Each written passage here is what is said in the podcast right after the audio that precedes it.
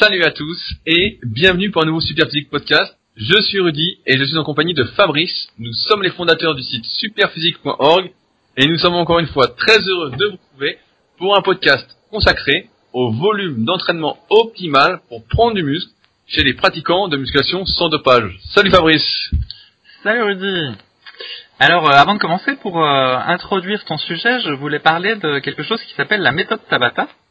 Je ne sais pas si tu en as entendu parler, donc je vais résumer euh, rapidement la chose. Donc sur Internet, tu trouves des articles qui disent que la méthode Tabata te permet de brûler autant de graisse et autant de calories qu'une heure de jogging. Et donc la méthode... Si, si, tu peux trouver ça. Et donc la méthode Tabata, en gros, c'est 20 secondes d'effort intense, 10 secondes de repos, donc euh, voilà, 30 secondes, et tu répètes ça 8 fois de suite. Et donc grosso modo, ça te fait un entraînement euh, autour de 4 minutes. Et donc ces 4 minutes, comme la partie euh, de 20 secondes est très intense, sont censées être aussi efficaces qu'une heure de jogging pour perdre du poids. Et je vais continuer mon explication après. Euh, voilà. Et donc, j'étais très étonné de cette chose-là parce que euh, une heure de jogging c'est quand même beaucoup, ça brûle quand même pas mal de calories. Et imaginer qu'en seulement 4 minutes tu puisses avoir l'équivalent d'une heure de jogging, ça me paraissait beaucoup. Alors, une des justifications du truc, c'est que euh, après l'effort, tu continues à brûler encore des calories, et comme c'est un effort intense, tu vois, tu continues à en brûler plus. Donc il y a les calories brûlées pendant l'effort, pendant tes fameuses 4 minutes, et puis tu as les calories que tu vas brûler en plus euh, par derrière parce que euh, donc c'est un effet qui s'appelle sa post-combustion. Et donc au final, c'est censé être mieux qu'une heure de jogging. Et donc euh, j'ai cherché sur internet un peu des choses là-dessus, quoi. Et tu tombes sur plein d'articles comme ça, mais tu sais, comme c'est Internet, maintenant, en fait, tout le monde se repompe les uns et les autres, et au final, t'arrives pas à avoir une vraie source de, de l'information. Donc, en fait, tout le monde se fait du ping-pong et se renvoie, et euh, si tu euh, juges la crédibilité de la chose par rapport au nombre d'articles que tu trouves sur Internet, bah, effectivement, tu dis, bah merde, la méthode Tabata, 4 minutes, et encore, c'est pas 4 minutes d'effort, hein, parce que c'est 20 secondes euh, d'effort, 10 secondes de pause, 20 secondes d'effort, 10 secondes d'effort. Donc au final, tu dois avoir 2 euh, à 3 minutes d'effort, puis putain, ça vaut une heure de jogging, merde. Bref. Et donc, du coup, je remonte à la source de ce truc-là, et c'est basé sur euh, une étude faite par un japonais qui s'appelle Monsieur Tabata en 1996. Et en gros, le protocole de test, c'était tu as 14 personnes, donc tu as un groupe de 7 personnes qui vont faire euh, du vélo une heure par jour, du vélo stationnaire une heure par jour, 5 jours par semaine, pendant 6 semaines.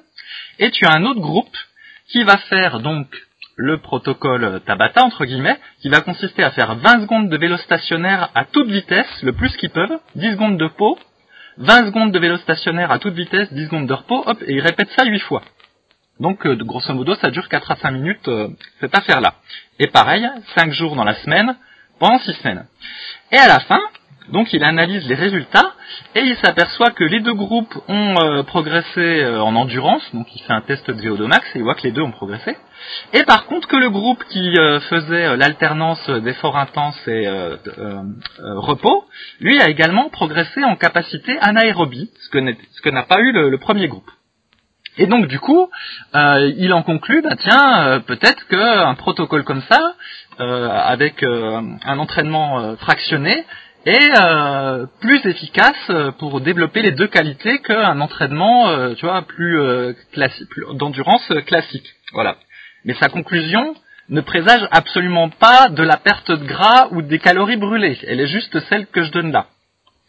Et si tu regardes un petit peu plus l'étude, ça dit qu'en fait, les 14 personnes qui étaient participants à celle-ci étaient tous des sportifs. Donc il y en avait qui faisaient du foot, du basketball, euh, de la natation. Et donc, en plus, manifestement, de ce que leur faisait faire euh, le, professeur, ils avaient leur entraînement euh, habituel. Donc tu vois, celui qui faisait la méthode Tabata, c'est-à-dire le protocole Tabata, c'est-à-dire les, les, fameuses 4 minutes tous les jours, très probablement, en plus de ça, ils faisaient aussi leur foot, leur basket, tout ça, leur basketball, etc. Et donc, je ne sais pas par quel truchement, mais en gros, cette petite étude-là est devenue que 4 euh, minutes de Tabata permet de brûler euh, l'équivalent d'une euh, est meilleur qu'une heure de jogging pour perdre du gras. Alors après, je me suis dit, creusons un peu cet aspect post-combustion, c'est-à-dire les calories que tu brûles après l'entraînement parce que tu t'es entraîné. Donc je cherche, c'est pareil, tu tombes sur des tonnes d'articles, de blogs, de, enfin, qui, n'ont pas de, vraie crédibilité.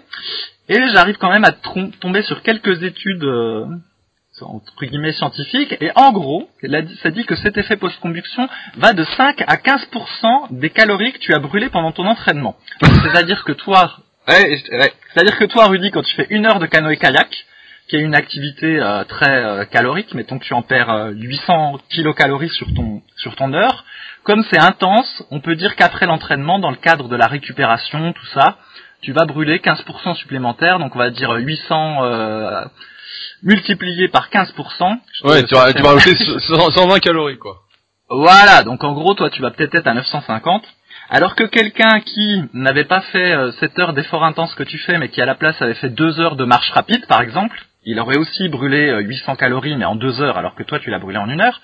Mais lui, par contre, il aurait eu un effet euh, post-combustion, tu vois, peut-être plus proche de 5%. Donc, au final, en cumulant tout, il aurait brûlé un petit peu moins de calories que toi, parce que ces deux heures d'effort étaient moins intenses que, que ton une heure à toi. Bref, mais de là à dire que en faisant euh, 3 à 4 minutes de Tabata, tu vas brûler que l'équivalent d'une heure de jogging, eh ben, donc je, tu peux faire tous les calculs que tu veux, euh, on n'y est pas quoi. Bah, c'est con parce que moi j'étais j'étais presque partant là pour faire plus que 4 minutes d'effort. Parce que dans un, des eh ben... un précédent podcast, on a dit que justement euh, avec notre vie sédentaire, on faisait pas assez de cardio et je me disais ah non, mais attends, s'il faut euh, faire une heure de marche tous les jours, c'est chiant. Je me disais 4 minutes de saut sur place, c'était pas mal quand même. Mais eh ben, c'est tout à fait euh, l'argumentaire qui est utilisé. Mais attends, j'insiste bien, c'est pas 4 minutes d'effort en fait. Hein, c'est 20 secondes d'effort, 10 secondes. Donc en fait, t'es plus proche de 3 minutes. Et en plus, en plus, le, pire, c'est que, c'est que le protocole d'origine, ils font du vélo stationnaire, donc ils vont à fond sur le vélo stationnaire pendant 20 secondes. Et sur, sur Internet, maintenant, tu trouves des déclinaisons avec des exercices comme des pompes. Donc tu vois, tu fais 20 pompes, tu te reposes 10 secondes, tu fais 20 squats à vide, tu te reposes 10 secondes, tu fais 20 pompes, tu fais, te reposes 10 secondes, tu fais un squat à vide, tu répètes ça deux trois fois et c'est censé être euh, la méthode Tabata qui est l'équivalent d'une heure de jogging et en bonus tu vas être balèze parce que tu as fait 20 pompes. Mais tu, tu, vois, tu, lis des trucs comme ça, mais sincèrement ça, ça, fait peur. non, mais et surtout ce qui fait peur, c'est que tout le monde répète les informations de tout le monde sans les vérifier, sans ce que tu as fait. Et au final, on en arrive à des absurdités. C'est incroyable. De toute façon, eh, pour croire que 4 minutes, donc 3 minutes d'effort plus 1 minute de repos est l'équivalent d'une heure d'activité euh, physique, même à basse intensité, ah quand même c'est... Euh, faut quand même pas beaucoup réfléchir. Hein. bah ouais, non mais le, truc c'est que t'es vraiment envahi quoi. Je, je, cherchais des infos donc et finalement tu, tu finis presque par en être convaincu parce que c'est tellement répété partout sur YouTube tout ça que euh, enfin. Non mais. Et donc du coup bah je... ouais. Non mais c'est vrai que c'est incroyable quand on y pense que euh, tu sais c'est un peu l'argument du mythe. Après on parlera de notre sujet euh, du jour, mais c'est un peu comme le high intensity interval training où on dit bah oui c'est mieux de faire du fractionné, tu brûles plus de calories, etc. Bah c'est même pas sûr quoi, ça dépend par rapport à quoi. Hein. Oui, ça dépend par rapport à quoi. Puis encore faut-il être capable de le faire aussi le high intensity training parce que euh, l'intervalle. Bon, on voit des fois sur YouTube des gens qui disent ouais je fais un entraînement de 20 minutes de fractionné, etc. Moi, je fais de la course à pied, tu sais, entraîner en fractionné en course à pied, c'est dur, hein, c'est crevant, c'est pas n'importe qui qui fait, tu fais pas forcément tout seul. Quand tu fais des tours de piste avec un coach qui te gueule dessus sur toi, ok, tu peux faire ton fractionné avec euh, l'intensité qui va bien. Mais quand tu es tout seul, déjà, c'est plus difficile, faut, euh, faut vraiment avoir les. Et donc, j'ai du mal à croire que des gens euh, qui sont pas spécialement entraînés arrivent à mettre le degré d'effort, entre guillemets, qu'il faudrait mettre pour que ce soit efficace, tu vois ce que je veux dire? Ah non, mais tout à fait. Moi, je peux te dire que, bah là, je fais une anecdote aussi sur le kayak. Quand je fais mes séances de fractionné, je peux te dire que c'est comme une séance de cuisse. Je les appréhende. Et c'est parce que je suis vraiment motivé à progresser, que j'ai des objectifs, etc., que je m'y mets. Hein. Sinon, c'est sûr que je les ferai jamais, les séances de fractionné, quoi. Jamais j'irai me dépouiller et finir euh, allongé euh, sur l'herbe ah, juste après, quoi. Hein. Voilà, donc euh, du coup j'étais un peu choqué de voir que finalement on proposait maintenant à des sédentaires de faire, tu vois, quelques minutes d'entraînement soi-disant intense à la place de cardio de basse intensité, euh, qui était la recommandation originelle, tu vois, pour aider à, perdre du poids sans se bousiller les articulations pour celui qui est sédentaire. Enfin bon, bref. Du coup, j'ai vraiment eu l'impression d'une régression au niveau de la connaissance, comme d'habitude. Mais bon, euh, l'idée était d'introduire le sujet justement sur le volume d'entraînement ou pour pour dire que bah voilà trop euh, ça va pas mais trop peu ça va pas non plus. Non mais c'est vraiment marrant quoi de voir que cette société c'est vraiment la loi du moindre effort on veut faire croire aux gens et beaucoup de gens y croient parce que euh, ils ont peut-être le recul ou les connaissances suffisantes de se dire que mais attends, on nous prend pour des cons quoi. De se dire évidemment que 4 minutes d'effort ça sert à ça sert à rien quoi. C'est oui c'est mieux que rien mais euh, 4 minutes quoi. Tu vois 4 minutes c'est le temps de faire un étirement non? Tu vois c'est comme si tu disais ah, mais je fais ma séance d'étirement 4 minutes. Non mais ouais t'as fait un étirement que tu t'es tiré les ischios jambiers. Et si tu t'es crispé c'est intense. Parce que t'as manqué d'air, t'as une tête d'oxygène, mais après tu vas brûler un peu plus de calories. Eh oui, mais c'est ça. Ah mais moi je propose de faire du tabata mais allongé sur le canapé. Tu, tu bouges que les jambes. C'est très très vite en ciseaux là. 4 minutes. Ah, ça me fait penser à, tu sais, les, mais ça c'est passé de mode, c'était les plateformes de vibration, où là Ah oui c'était pareil, t'étais censé juste te poser sur la plateforme, tu vibrais dans tous les sens, et tu te musclais, et tu perdais du poids Oui, oui, je crois que c'était les power plates, non? Ouais, c'est ça, c'est power plates. Mais là, là, c'est complètement passé de mode. Maintenant, euh, t'en trouves des fois dans les salles, mais c'est dans un petit coin. Mais à un moment donné, t'avais carrément des salles où t'avais que des power plates. C'est le truc de fou. Non mais c'est des trucs de fou, mais on voit encore une fois que, ouais, ouais, c'est... Bah, personne ne vérifie rien, donc tout le monde répète les mêmes conneries que tout le monde, et puis au final, à la fin, si tout le monde répète la même chose, en général, c'est que c'est bon signe. Moi, j'ai envie, j'ai envie de dire, comme à chaque fois, euh, c'est quand même très mauvais signe. Et j'invite tous ceux qui nous écoutent à remettre en question, mais tout ce qu'on raconte nous, et tout ce que vous voyez ailleurs en plus, hein, mais vraiment, quoi. Sinon, euh, la vie va être compliquée. Alors maintenant, pour sur le sujet du volume d'entraînement, tu l'as très bien précisé, euh, il y a pas mal de dérives. Nous, on a surtout connu la période de d'en faire très peu parce qu'on n'était pas très doué parce qu'il y avait des gourous du net qui disaient que comme on n'était pas les plus doués du monde, il fallait faire peu de volume d'entraînement, qu'on pouvait pas récupérer en faisant un très gros volume d'entraînement. Donc c'était les méthodes d'Arthur Jones, de Mike Menzer, de Stuart McRobert, etc. dont on a déjà parlé dans un précédent podcast. Et euh, aujourd'hui, bah en fait, on assiste complètement à l'opposé, euh, avec des volumes d'entraînement qui sont proposés, qui sont, euh, j'ai envie de dire, gargantuesques. À un moment, on rigolait pas mal en critiquant les programmes qu'on trouvait dans Flex Magazine, donc un vieux magazine de muscu qui n'existe plus, euh, où on voyait des mecs faire euh, 5 à 6 exercices pour les pectoraux, avec 4 à 5 séries par exo, faire 25 séries pour les pecs, on se marrait, on se disait non mais c'est pas possible.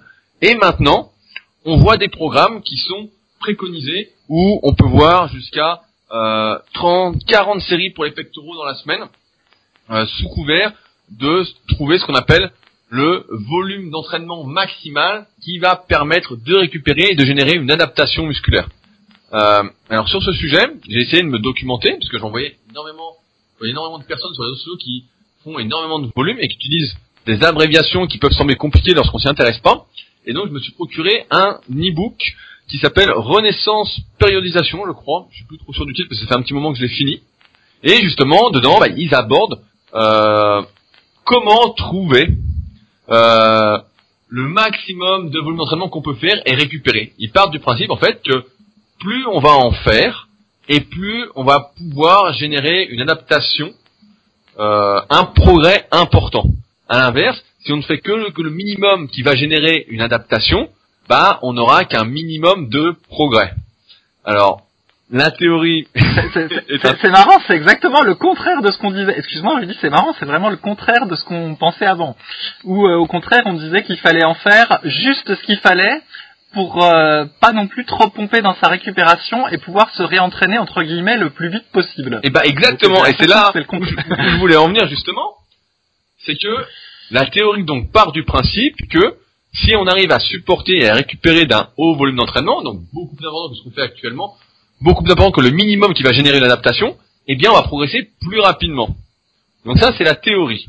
Et c'est vrai que cette théorie peut être supportée par euh, notamment, je pense, le CrossFit. Euh, c'est vrai que quand le CrossFit est apparu et a été popularisé sur le devant de la scène, on a pu voir des exemples en termes de volume d'entraînement qui étaient assez astronomiques.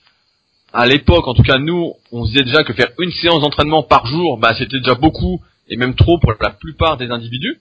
Et on a vu avec le CrossFit, en dehors des notions de dopage qu'on a déjà abordées ensemble, on a vu des gens s'entraîner, qui s'entraînent même deux fois par jour, des fois trois fois par jour, alors qu'ils font des siestes, qui optimisent tout, etc. Ils s'entraînent donc à haute intensité, un peu plus long que le Tabata, et qui pourtant continuent à progresser. Et je pense que ça, ça a contribué justement à populariser ces hauts volumes d'entraînement, à faire penser, du moins en théorie, que more is better. Et c'est vrai que c'était une phrase qu'on avait sur le forum. Euh, à l'époque, on disait toujours more is better. Et en fait, le vrai truc, c'est que j'ai envie de poser la question, c'est la question à laquelle on va répondre. On part malheureusement souvent du principe que l'entraînement des champions est l'entraînement que nous devons faire pour atteindre leur niveau, en oubliant que ces champions-là n'ont pas fait cet entraînement-là du début pour arriver jusqu'où ils en sont, mais que ça a été une évolution progressive. Euh, J'aimerais rebondir là-dessus, sur le, le volume d'entraînement optimal, et parler un peu des antécédents euh, sportifs. Euh, J'en ai pas mal parlé bah, dans le tome 1 et 2 de la méthode superphysique, parce que pour moi c'est quelque chose qui est vraiment très très important. J'ai remarqué que quand on avait de gros antécédents sportifs, notamment durant l'adolescence, euh, l'enfance et l'adolescence, eh bien on avait une meilleure capacité de travail à supporter un haut volume d'entraînement. Alors je sais pas si toi tu avais remarqué ça aussi Fabrice, avec les gens que tu connais ou sur toi-même euh, Enfin non, pas trop. Enfin si, sur, je, je n'ai pas de point de comparaison, donc je peux pas vraiment te dire. Par contre, si on revient sur les champions, euh, souvent une de leurs caractéristiques, c'est qu'ils ont été sportifs euh, très tôt. Alors euh, peut-être que ça corrobore un peu euh, ce que tu dis, Ah. et le fait que plus tard ils soient capables de supporter un gros volume d'entraînement. Moi je me souviens quand je faisais de l'athlétisme, donc j'avais quoi? J'avais euh, 10-12 ans quand j'ai commencé à faire des grosses séances de fractionnés, etc. On nous disait toujours, donc à vérifier ou pas, mais que c'était actuellement la meilleure période pour développer ses capacités aérobie, pour développer sa VO2 max, pour développer en quelque sorte sa caisse, et qu'après, plus on vieillissait et plus c'était dur à développer. Et en ce sens, il est vrai que si tu as une grosse VO2 max, une grosse capacité de transport d'oxygène, etc., euh, un très bon système aérobie, bah ta récupération inter-effort, donc que ce soit entre les séries, mais également entre les entraînements, elle est accélérée. Et c'est là que je pense que les antécédents jouent un rôle très très important sur les capacités de récupération. C'est que lorsque tu n'as jamais fait bah, de sport durant ton adolescence, ton enfance, du moins pas de manière intense, tu as juste barboté, on t'as barboté dans la piscine les pieds en l'air, quoi, bah t'as pas du tout les mêmes capacités que la personne qui s'est entraînée assidûment deux, trois, quatre fois par semaine, voire plus si elle était dans un cursus de haut niveau. Et c'est là, je pense que il faut quand même relativiser ce que font les champions, parce que si vous étiez encore une fois un champion, nous on fait pas ces podcasts pour les champions, les meilleurs, les meilleurs, mais on fait ce podcast pour les gens qui sont plus comme nous, c'est-à-dire qui sont pas très doués, qui ont pas des super antécédents. pour tous ceux, comme je disais euh, il y a quelques jours sur mon Instagram, pour tous ceux qui mettent des années avant d'atteindre un petit niveau intéressant. Euh, J'en parlais justement euh, avec euh, avec Yann récemment. J'avais euh, Yann de la team Superphysique au téléphone. Et on, on se disait que euh, aujourd'hui il y avait beaucoup de personnes qui progressaient justement euh, très très rapidement, mais vraiment euh, qui atteignaient tu sais un niveau euh, limite titan du club Superphysique du jour au lendemain en un an, deux ans, alors que nous, si on analysait notre progression, et peut-être que toi aussi Fabrice, ben on avait mis beaucoup plus de temps pour atteindre ce niveau, d'ailleurs que j'ai toujours pas, mais que les premières années, on voyait sur nos vidéos, sur nos photos d'évolution, ben qu'on n'avançait pas beaucoup, que c'était vraiment euh, très très doucement et qu'on avait mis au moins 4 ou 5 ans avant d'arriver à faire euh, 10 à 100 au développé et même certains n'y arriveront jamais.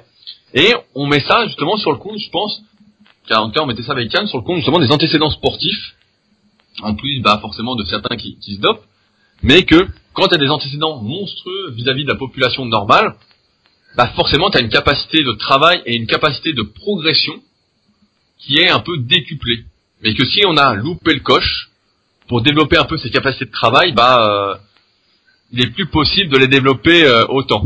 Bien évidemment qu'une amélioration soit toujours possible, euh, plus on vieillit, et ça on est bien placé pour le savoir, surtout toi Fabrice, moins on peut progresser, du moins dans cette capacité de travail. Donc si donc si je résume, toi tu dis que euh, ceux qui sont, enfin les athlètes, les très bons athlètes, ils arrivent à supporter un gros volume d'entraînement euh, déjà parce que ça fait longtemps qu'ils s'entraînent, deux parce qu'ils ont commencé tôt, et trois parce que peut-être ils sont aidés avec des produits dopants. C'est ça Exactement.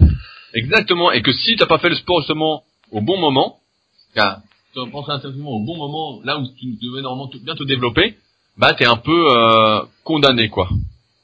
Qu'à condamné. Ça veut dire que t'as- ton potentiel, euh, t'as t'as- t'as pas maximisé ton potentiel euh, au moment de l'adolescence et donc du coup tu, tu vas plafonner plus tôt. C'est ce que tu sous-entends. bah, tu vas pouvoir supporter un moins haut volume d'entraînement et récupérer beaucoup moins facilement de euh, ces hauts volumes. En tout cas. Hmm. Et c'est là que j'aimerais introduire donc euh, une notion importante qui permet justement de déterminer quel est le volume d'entraînement optimal pour chaque individu. Alors après, on a des normes. On peut peut-être en parler un petit peu avant. Et si je vais te faire participer, Fabrice, euh, quelles sont les normes que nous recommandons ce super physique en termes de nombre de séries par muscle et par semaine? Ah, bah alors, je connais pas tout par cœur, mais on va voir si on a les mêmes. Donc, on va dire pour un pratiquant de, de niveau intermédiaire. Oui, oui, oui, On bah voilà. Nous, nous, de toute façon, on parle pour le débutant, pour le pratiquant débutant et intermédiaire, les confirmés euh, savent déjà ce qu'ils doivent faire ou pas pour progresser, ils se connaissent déjà assez bien. Alors, bah, pectoraux, on va dire 2 à 3 exercices et puis 3 à 4 séries. Donc, ça fait, euh, allez, entre 9 et 12 pour les pectoraux. Voilà, on est d'accord. Alors, pour les épaules, euh, allez, bah, ça va être 2-3 exercices. Allez, 3 à 4 séries aussi. Allez, on va dire entre 8 et 11, peut-être un petit peu moins, euh, entre 7 et 10. Ça dépend si tu fais un mouvement de poussée ou pas. Ok. D'accord. Non, mais je suis assez, je suis d'accord. Mais Bon, allez-y. je sais qu'on aura pratiquement le même avis parce que là, Ah, on a fait les programmes super physiques il y a un moment et tu les connais presque par cœur aussi. Euh, Bon. Allez, les biceps, il faut deux exercices, allez, 3-4 séries à chaque fois, donc on va être entre 6 et 8 à peu près. Les triceps, c'est pareil, entre 6 et 8, deux exercices. Euh, les cuisses, bon là c'est un peu plus compliqué, on va dire, euh, ça dépend, soit tu en fais deux pour les quads et deux pour les ischios, ou soit, allez, t'en fais trois, euh, genre squat, axe squat, fente. Donc on serait, euh, du coup, entre 3 x 4, 12, entre 12 et 16, entre 12 et 16 séries pour les, les cuisses et les ischios les mollets 4 séries, les abdos, allez, 4 séries plus gainage, et puis euh, le dos, ah, le dos, faut faire pas mal de séries quand même. Un mouvement de tirage vertical, un mouvement de tirage horizontal, un mouvement de tirage oblique, ça fait 3 x 4, une douzaine de séries pour le dos. Ben voilà, donc on en a, Voilà. on en arrive. Et ce qui peut surprendre, finalement, après toutes ces années, et un peu comme tu l'as bien illustré avec le Tabata, à des recommandations que tout le monde ou presque connaît, mais comme on cherche à nous vendre de la facilité régulièrement, en fait, on se rend compte que on essaie encore une fois de nous entourlouper, parce que ce qu'il faut comprendre en pratique, et c'est assez facile à vérifier, c'est que ce qu'on doit faire en tant que pratiquant naturel, ce n'est pas impacter au maximum ses capacités de récupération pour essayer de progresser plus, c'est les impacter le minimum. Comme disait Arthur Jones, bon c'est un peu, euh, c'est des phrases un peu à, à la con, hein. mais il disait, en exagérant, il disait, il suffit d'une seule balle pour tuer un éléphant. Tu te souviens de cette phrase à la con? Oui, oui, je me souviens, et en fait, Mike Menzer disait, Vas-y, vas-y, tu voulais dire? Euh, Mike Menzer, il disait, euh, une fois que la lumière est allumée, t'as pas besoin de l'allumer une deuxième fois. Ah, c'était beau, c'était beau aussi. Et donc, en fait, en tant que pratiquant naturel, ce qu'on doit faire, c'est déclencher, à déclencher, c'est faire le minimum de volume requis pour être capable de générer une progression et pouvoir se réentraîner rapidement, du moins plus rapidement, que si on avait fait un haut volume. Autrement dit, quand on est un pratiquant sans dopage, il n'existe pas de progrès plus important avec un plus haut volume d'entraînement parce que le volume important quand on est le volume le progrès important finalement comme on le programme ça va être quoi? Ça va être de rajouter un kilo sur cette barre à la prochaine séance? Ça va être de rajouter une répétition par-ci ou par-là? En fait il n'y a jamais cette explosion qu'on pourrait nous promettre euh, comme un peu avec le tabata tu l'as dit cette euh, surconsommation calorique après là c'est pareil il n'y a pas en fait de surprogrès parce qu'on en ferait plus et j'ai même envie de dire que plus on va en faire, et donc plus ça va impacter la récupération donc musculaire, mais également sa récupération articulaire, sa récupération tendineuse, plus on en fait et plus on s'use. Et c'est pourquoi on est plutôt partisan, il faut le dire, de faire ce qu'il faut pour progresser et de ne pas faire des séries finalement qui seraient improductives, qui n'aideraient pas à progresser. Il n'y a pas d'intérêt en tout cas à en faire plus, plus, plus, plus tout le temps si ça ne génère pas plus de progrès. Alors après, je comprends que certains, ça leur fasse plaisir de s'entraîner, etc. Mais Si c'est pour brasser du vent, ça n'a pas d'intérêt. Et c'est là que j'introduis donc ce que je voulais dire tout à l'heure, ce que j'appelle la notion de perte tolérable. Euh, en clair, ça définit en musculation la limite à partir de laquelle, lorsqu'on rajoute une série ou un exercice, ça devient contre-productif. Comme, euh, bah, comme nous, vous le savez très bien, euh, c'est normal de perdre de la force de série en série, de ressentir une certaine fatigue lorsqu'on change d'exercice, de ne pas être voilà à 100% sur chacun de ces exercices parce que on a déjà forcé un peu auparavant. Mais pour chaque personne, il existe. Donc on vous a donné des moyennes tout à l'heure. Fabrice vous a donné des moyennes de volume d'entraînement à la séance et par muscle. Il existe pour chaque personne une limite temporaire en termes de volume d'entraînement qui s'exprime justement par une perte intolérable de force, une chute drastique d'une série à l'autre, d'un exercice à l'autre. Donc en clair, en pratique, pour déterminer son juste volume d'entraînement, il faut s'arrêter justement avant d'avoir été trop loin et avant cette perte non tolérable. Sans quoi, bah, effectivement, ça n'aura servi à rien. Et je vais prendre un exemple. Si vous faites euh, 4 x 10 à 80 en développé couché et que vous vouliez faire une cinquième série, qu'à la quatrième vous en faites que 7, euh, bah là c'est une perte de force drastique. Et donc bah ça n'avait pas d'intérêt, ça va plutôt impacter tout le reste de votre séance et ça va ralentir votre récupération entre les séances. Encore une fois, il faut la bonne dose d'effort pour générer le progrès, sachant que le surprogrès n'existe pas. Je me souviens, ça me fait penser euh, aux effets différés de l'entraînement. Tu te souviens de cette notion, Fabrice?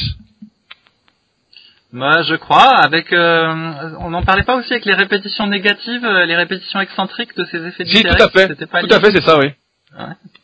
Donc les, bah, oui, bah, les, les effets différés, en fait, c'était une théorie qui a longtemps circulé dans le milieu euh, de la préparation physique et notamment des techniques de musculation euh, un peu folkloriques, de dire que euh, lorsque, comme on faisait certains efforts qui étaient très très intenses, eh bien les effets de ce type d'entraînement, comme ça nécessitait, on avait vraiment tapé fort sur sa récupération, il fallait plusieurs semaines de récupération entre guillemets pour profiter de ces effets-là.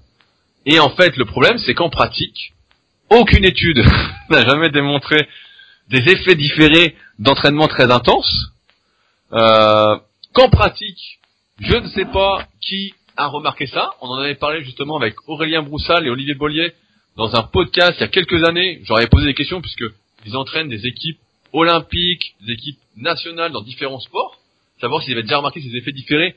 Et euh, justement, ils n'avaient jamais rien remarqué de ces effets différés. Et là, c'est un peu pareil avec le volume d'entraînement. Il n'y a pas d'effet différé en fait. Les effets sont euh, soit il y a progrès, soit il n'y a pas progrès en fait.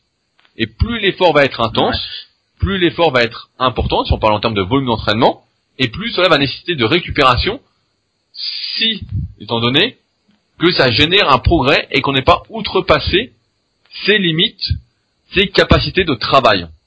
Et c'est pourquoi voilà. Mais attends, je vais, je vais donner un peu de concret après. Bah, attends.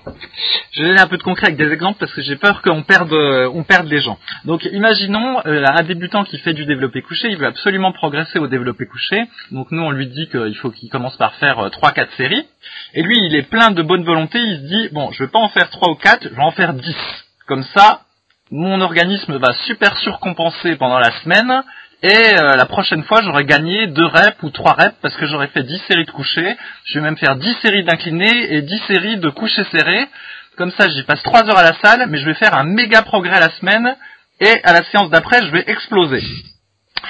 Et donc, du coup, le, la personne fait ça, et évidemment, au fur et à mesure des séries, il se passe ce que tu dis, ça, à un moment donné, sa force s'écroule, il, finit par perdre en congestion aussi. Vous savez, souvent euh, la congestion peut être un indicateur quand on a trop dépassé de volume.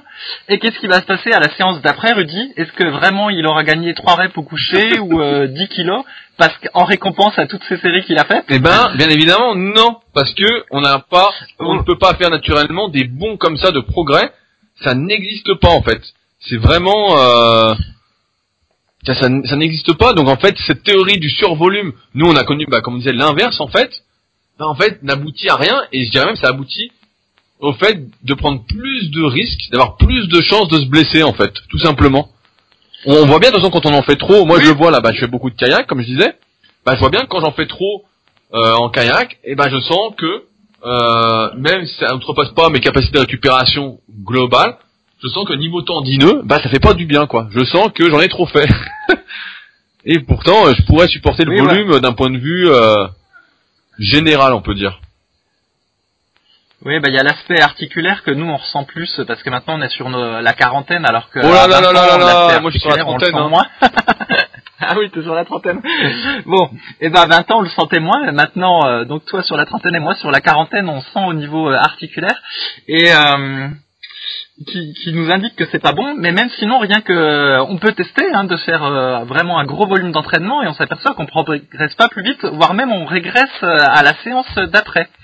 Et moi je me souviens pour les répétitions négatives, qui était aussi une forme d'augmentation du volume d'entraînement et en même temps soi-disant d'intensification de la série, où ça disait quand tu fais des séries négatives, bah, tu te pousses loin, tu peux rajouter plein de séries, puis dépasser complètement ton niveau de force pour après euh, faire euh, une hyper super euh, compensation.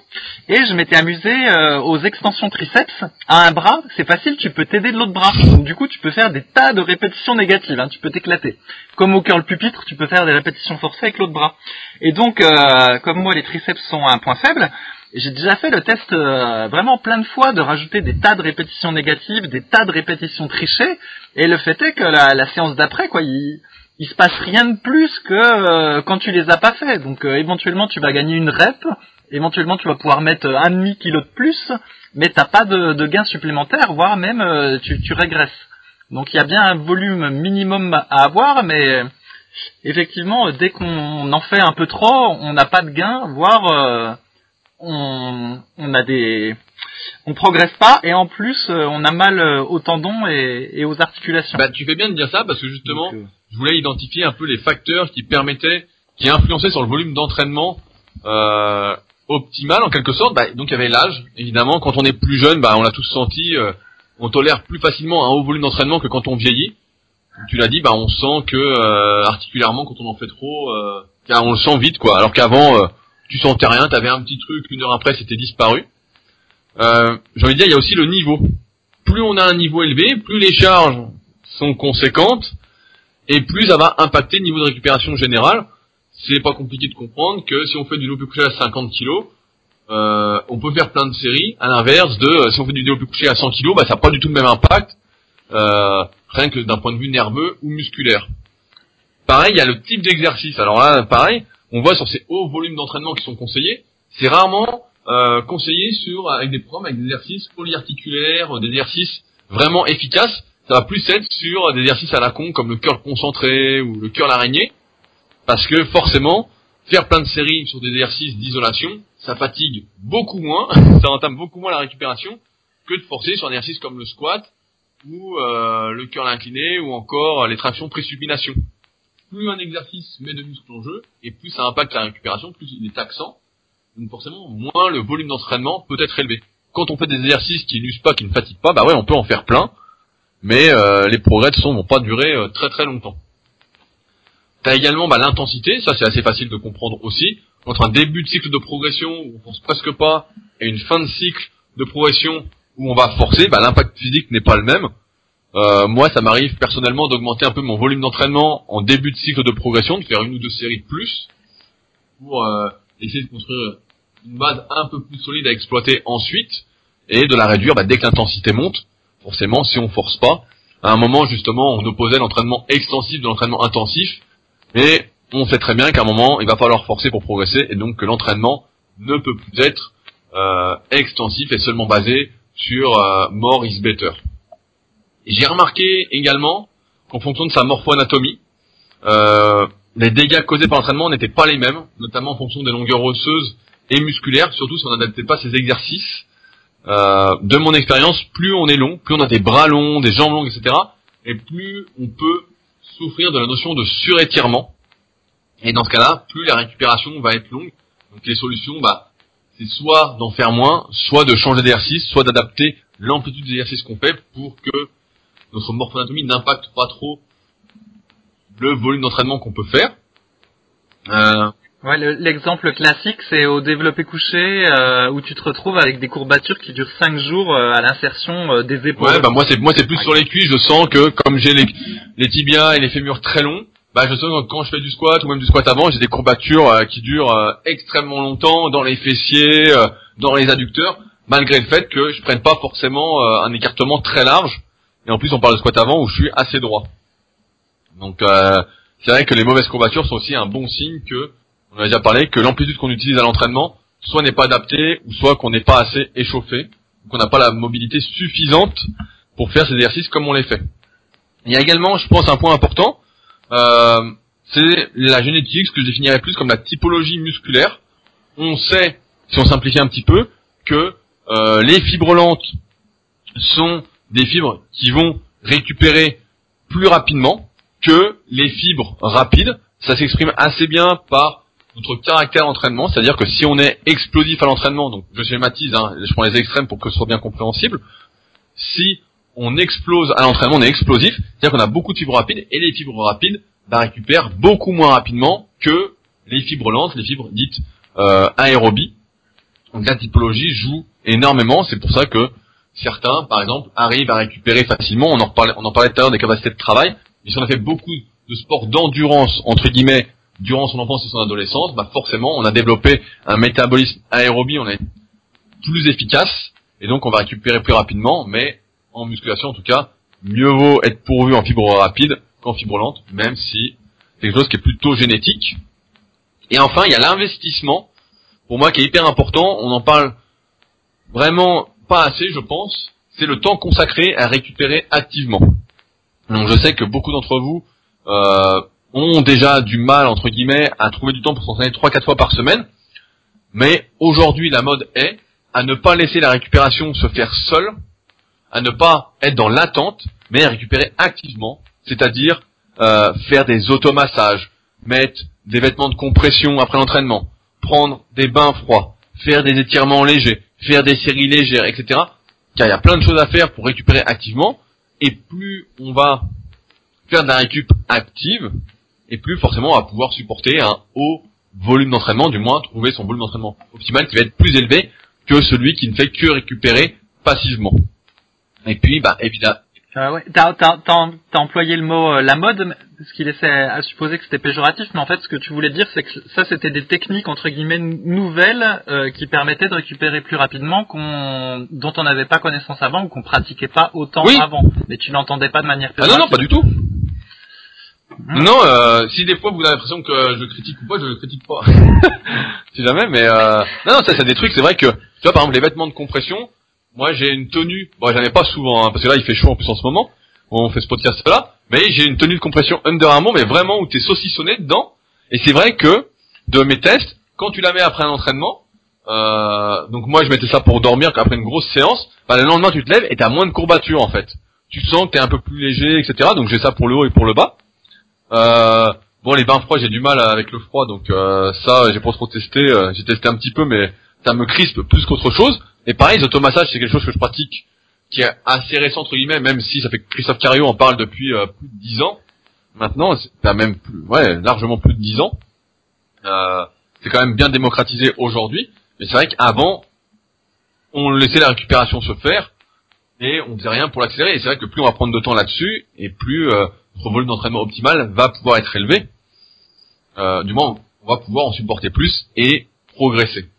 Et puis, finalement, il y a ce qu'on sait déjà, c'est-à-dire le rythme de vie, euh, le travail, etc. Est-ce qu'on a une vie de famille?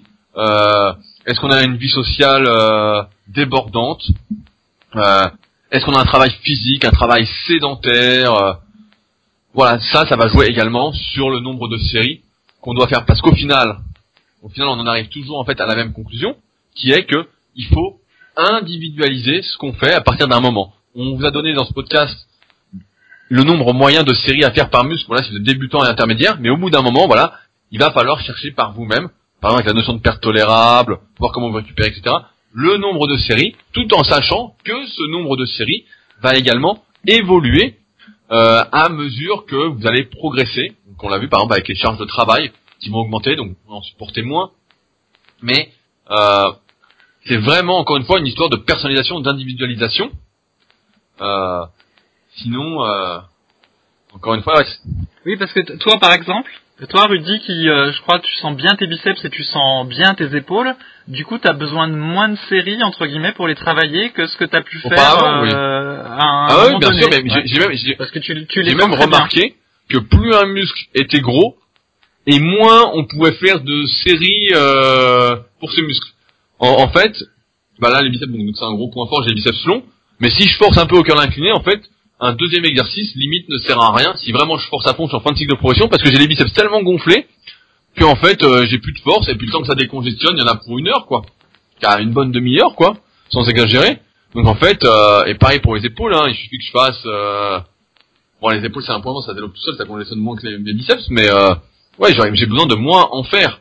Et c'est vrai que progressivement en fonction bah, de ce qu'on veut travailler, de ses objectifs, etc on arrive à adapter son volume d'entraînement en fonction de ce qu'on souhaite faire, de ses points forts, de ses points faibles.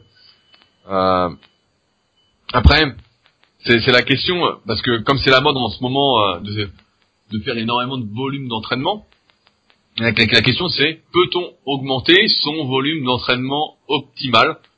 Euh, Peut-on augmenter sa résistance musculaire, on va dire, c'est-à-dire ses capacités lactiques euh, j'ai envie de dire que oui, on le voit dans différents sports, euh, où par exemple le 400 mètres en athlétisme, c'est un bon exemple, où il faut résister, résister, résister, euh, il faut continuer malgré tout.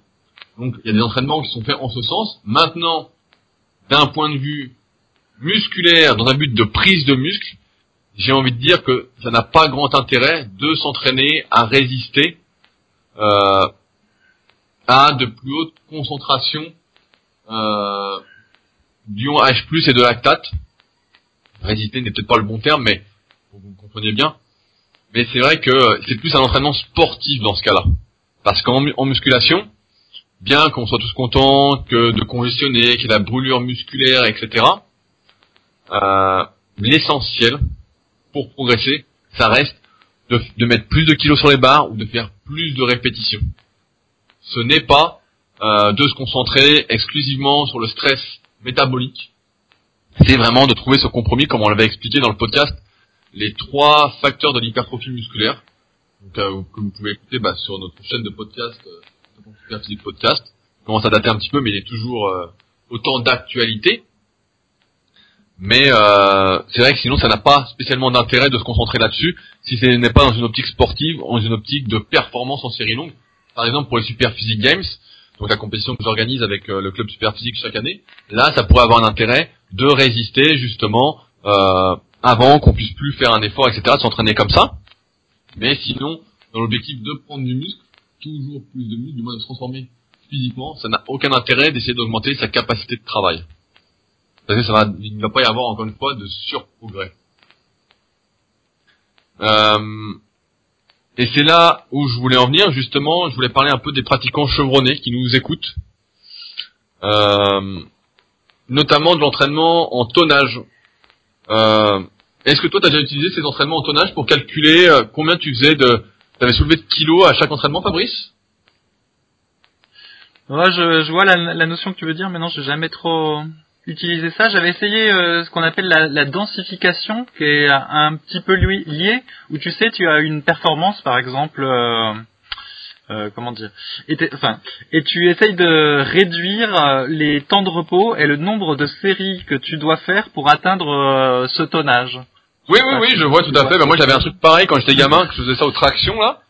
On avait la barre fixe chez mes parents entre les deux murs, les murs qui s'écartaient. Voilà, et t'essayes de faire t'essayes de faire 100 répétitions de traction euh, en moins de temps euh, possible et euh, sans compter les séries. Ouais ouais, c'était tout à fait ça. Bah, je me souviens parce que moi j'avais lu, donc j'ai même l'anecdote, j'avais lu un article, euh, c'était Arnold, je sais pas quoi, dans Muscle Fitness, qui disait voilà moi j'ai développé mon dos parce que à chaque séance de traction j'essayais de faire 100 tractions dans un minimum de temps, au minimum de séries quoi. Et donc moi j'essayais ça et tout, et puis bah ça marchait pas du tout. Oui bah j'avais essayé au, squat, justement pour éviter d'avoir à mettre euh, trop lourd, de faire euh, plein de séries euh, plus légères, mais bon, j'ai pas, ça n'a pas bien marché non plus, alors j'ai laissé tomber. moi, ça n'a pas marché du tout. J'ai stagné à quatre répétitions sur chaque série pendant un très long moment. Donc, je me souviens que ça marchait pas du tout. J'avais aucune force en plus en prise large à l'époque. Donc, comme ça, c'était gagné. Mais malgré tout, je pense que lorsqu'on est un pratiquant chevronné, euh, c'est-à-dire qu'on est au moins niveau gold du club super physique, voire un peu plus, qu'on a déjà peut-être un certain âge, certaine expérience de la musculation, eh ben ça peut être intéressant pour éviter de soulever des charges de plus en plus lourdes, qui peuvent être néfastes, et ben de se concentrer sur l'augmentation du tonnage à l'entraînement dans le même laps de temps. Moi personnellement, bah, c'est un entraînement que je fais pas mal donc pour les Super Physique Games, ou plutôt que de m'entraîner bah, à 120-130 kg de couché en série de 10, je vais peut-être m'entraîner qu'à 100 ou 105, et où je vais essayer de multiplier les séries avec moins de temps de récupération pour justement cumuler euh, plus de tonnage dans le même laps de temps. Et euh, ça me permet en même temps bah, de continuer à progresser en prenant moins de risques mais encore une fois, bah, c'est parce que j'ai sélectionné également des exercices qui me convenaient bien morphologiquement. Si je faisais ça sur du squat, bon bah là, euh, là je le fais pas sur le squat justement. Mais sur le coucher qui me réussit plutôt bien, bah ça marche bien. Et ça, je pense que c'est... Attends, attends, qu'est-ce qui marche bien? Qu'est-ce qui marche bien exactement? Parce que du coup, comme tu as déjà des pecs qui sont très gros, comment tu peux être sûr que euh, tu prends du pec en bah, bah, je vois qu'ils sont de plus en Comment tu peux être sûr que tu progresses sur les barres? Eh, j'ai une blague, j'ai une blague. T'es prêt? Bah, bah, voilà, moi je fais du kayak, ça vous le savez, vous avez bien compris. Et euh, bah, souvent, au club où je suis, bah il y a des petits stages d'aviron, des petits stages de voile, etc. Et un coup, je donc je naviguais et je rentre et puis je croise un mec que je croise souvent. Il était avec des avec des jeunes quoi, qui quoi une dizaine d'années. Et euh, on discute tout. Il me dit mais tu sais comment ils te surnomment euh, les jeunes? Je dis bah non. Bah, il me dit euh, Monsieur Peck. ah, j'ai dit putain, j'ai dit je fais que ramer quoi, je fais que tirer avec le dos et puis Monsieur Peck. Et tout ça pour dire en fait que comme les pecs c'est un point fort, en fait, je vois que je prends encore des pecs, quoi.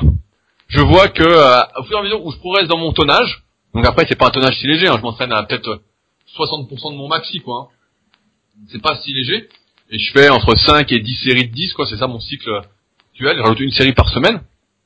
Et ben je vois que je prends des pecs, je continue à prendre des pecs, alors que pour progresser sur mes séries, ben, longtemps que j'ai pas fait ça, mais les séries de 10 avec 3 minutes de récup, à 120 ou 125 kilos, bah là, il faudrait que je sois en super forme en plus. Donc c'est un entraînement qui ne nécessite pas forcément que je sois en super forme pour que ça passe.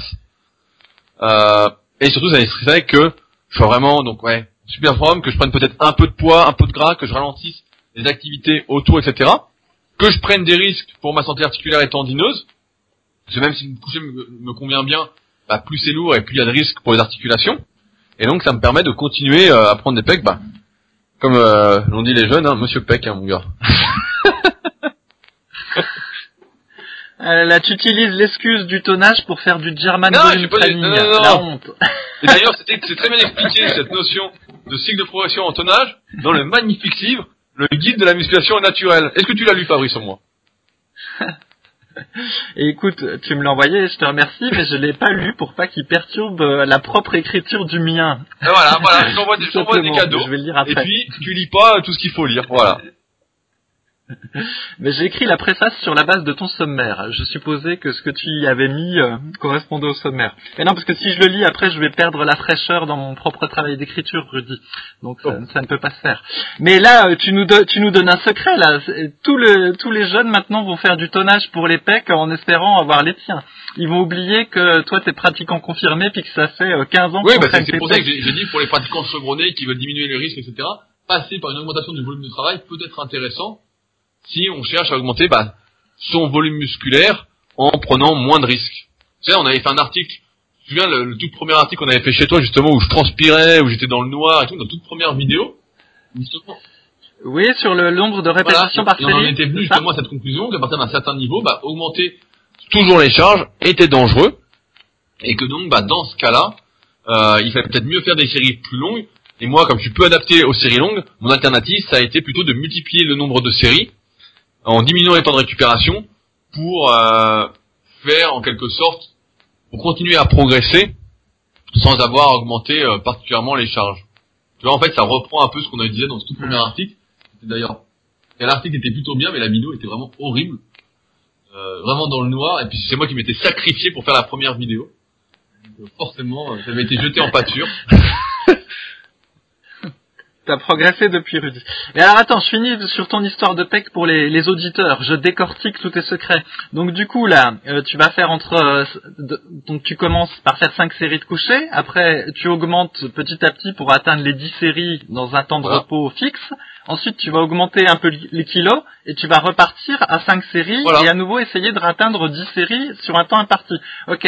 Et du coup, est-ce que tu fais euh, un deuxième exercice ou un troisième exercice de développé couché quand tu atteins les Non. 10 séries Enfin, Ouais, que tu réduis les Bah, séries tout à fait, suivent, par rapport à ce que j'ai dit tout à l'heure, voilà, ça va être intéressant. C'est que si je suis en début de cycle, je fais 5 x 10, bah, je suis pas trop fatigué, donc je fais d'autres exercices. Maintenant, si je suis au, au 8, 9 ou 10 x 10, bah non. Parce que j'ai plus rien, et que la perte tolérable euh, serait non tolérable, en fait. C'est ce qu'il y a plus D'accord. D'accord, mais du coup ton, ton volume d'entraînement total en fait pour les pecs change pas tant que ça d'une d'une séance à l'autre finalement.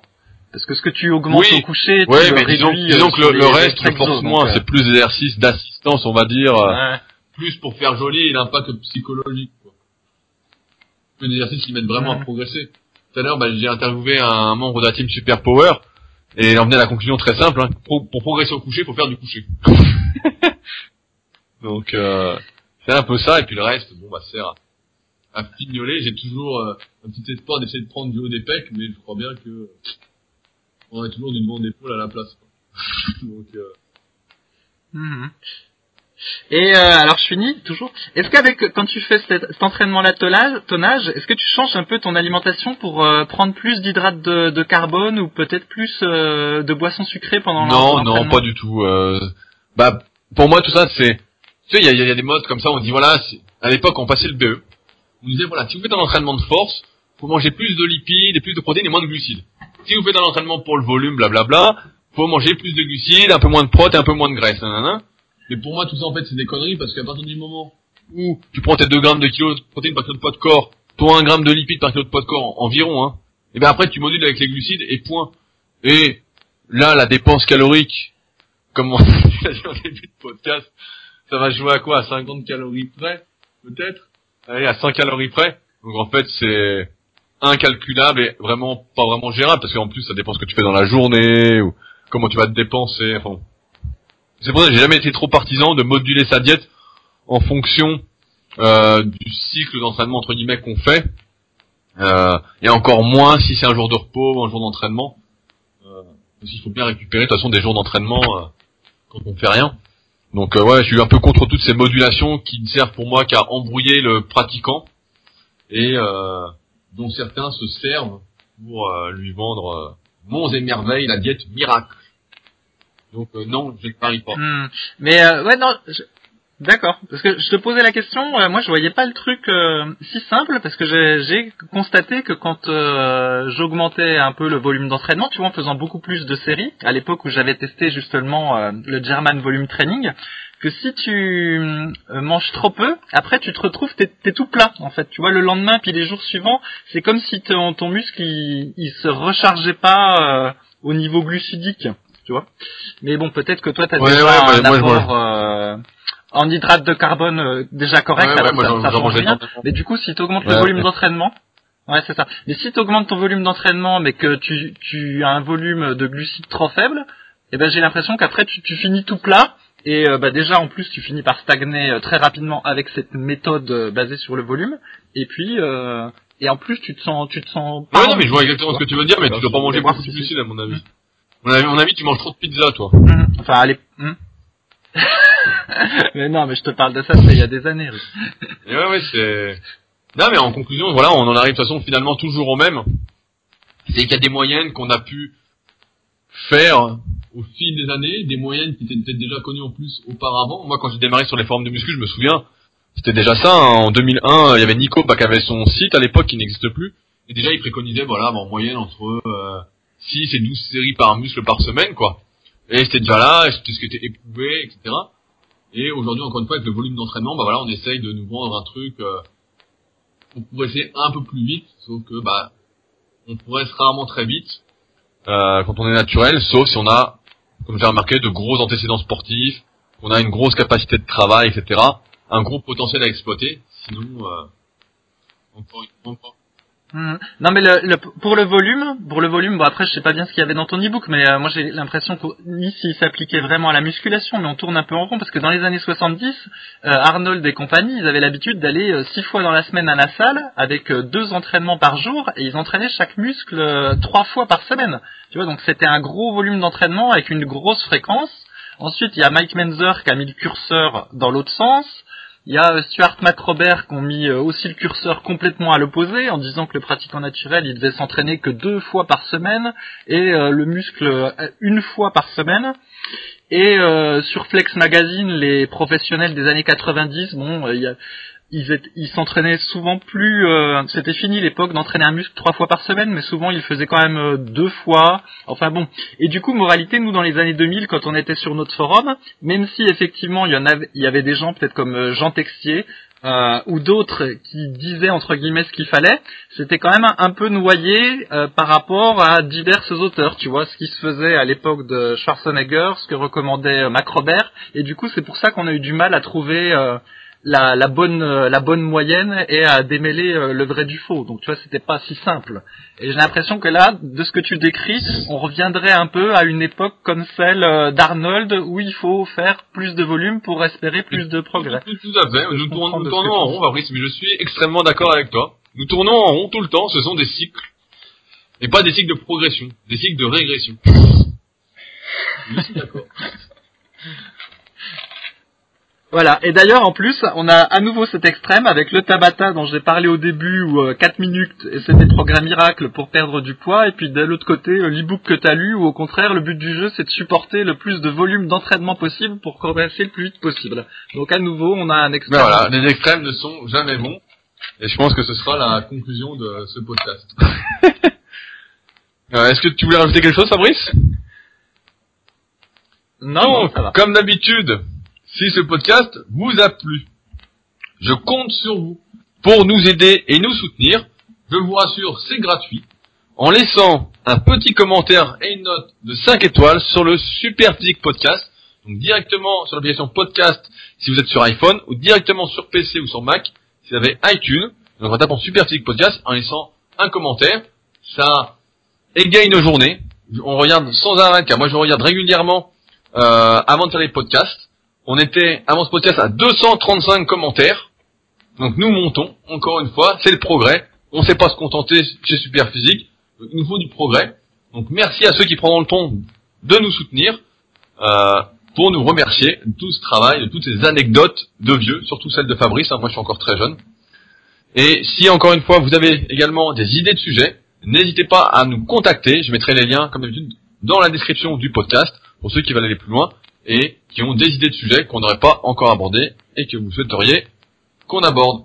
Sur ce donc, on se retrouve très bientôt pour un nouveau podcast. Salut